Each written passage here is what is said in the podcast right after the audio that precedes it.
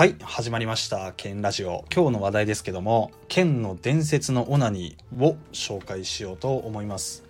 えー、すっごい下ネタなんですよ。うんほんとごめんね。周りに人がいる場合は多分イヤホンをした方がいいです。もちろん家族で仲良く聞いてもらっても構いません。準備はいいですか？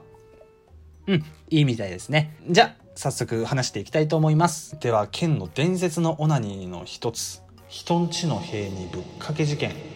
いやーこれね懐かしいね本当に。中学生だったかな。まだど田舎のあの長野県に住んでた時の話なんですけど真夏の日曜日に起きた事件です。その日俺はね暇だったんでブックオフに行ってまして普通にジャンプ系列の漫画を読み漁ってたんですよ「ワンピースとか「ブリーチ」それから「えー、世紀末リーダー伝たけし」とか「ナルトとか。でナルト読み終わったんで適当に別の漫画を読もうと思ってふと目についた本を手に取ったんですよ。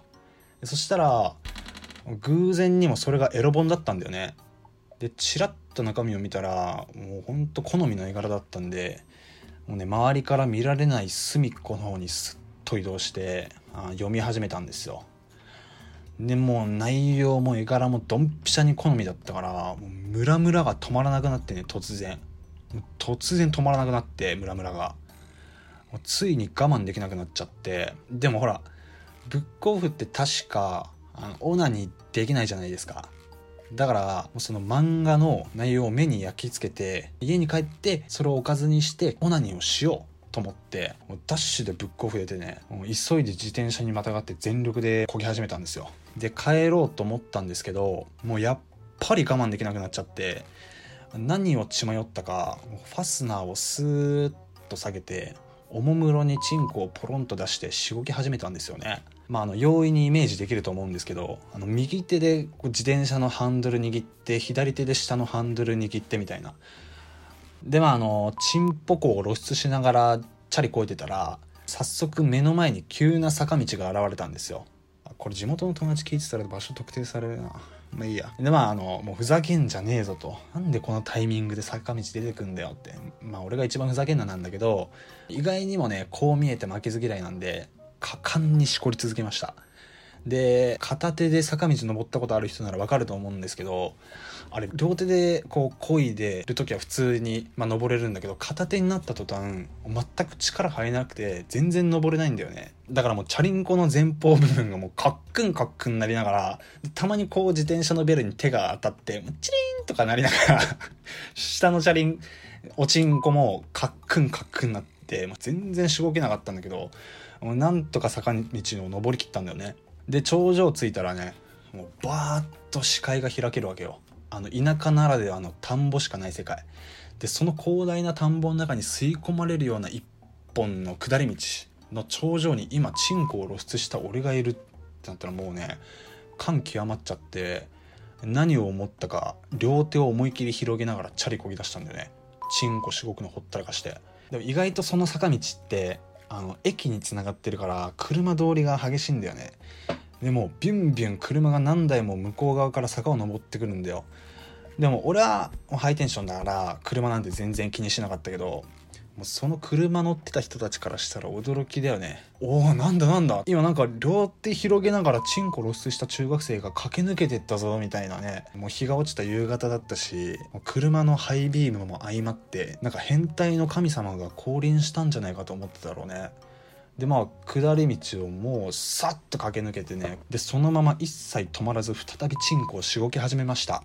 はい。一切無駄のない。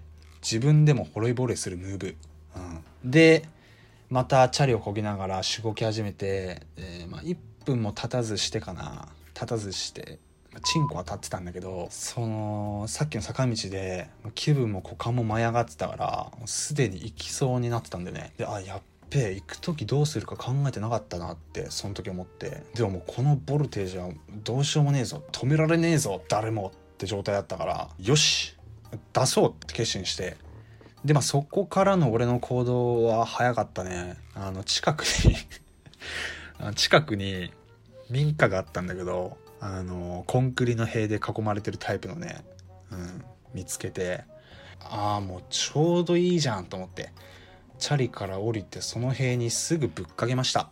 相当ぶっかけたね。孫の代まで出たよ。でまあ出し切った後に賢者タイムに突入しちゃって一気に冷静になっちゃってうわどうしよう俺やったなって人んちの塀に孫の代まで出しちゃったよって。うんだからもう謝ろうって決めてでもまあやっぱ怖いから一応住んでる人どんな感じの人なのかなってちょっと覗いたら優しそうなおじいちゃんとおばあちゃんがね2人で仲良くサザエさん見てたんだよね。もうその時にああよかったってサザエさん見てるなら邪魔しちゃいけねえや。と思って事なきを得たんだよね。それ以来俺は地球上のおじいちゃんおばあちゃんを大切にしていこうって決めました。っ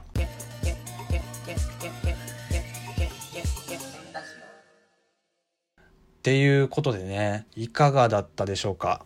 俺の中ではもう相当思い出になってるオナニーなんだけどね。今でも鮮明に思い出せるくらい、まあ、俺の中で伝説のオナニーって100個あるんだけどその100選の中の第3位かなこれは。まあみんなは真似しないようにあの割と危険なんでいろいろ田舎だからできるっていうのもあるんで。はい。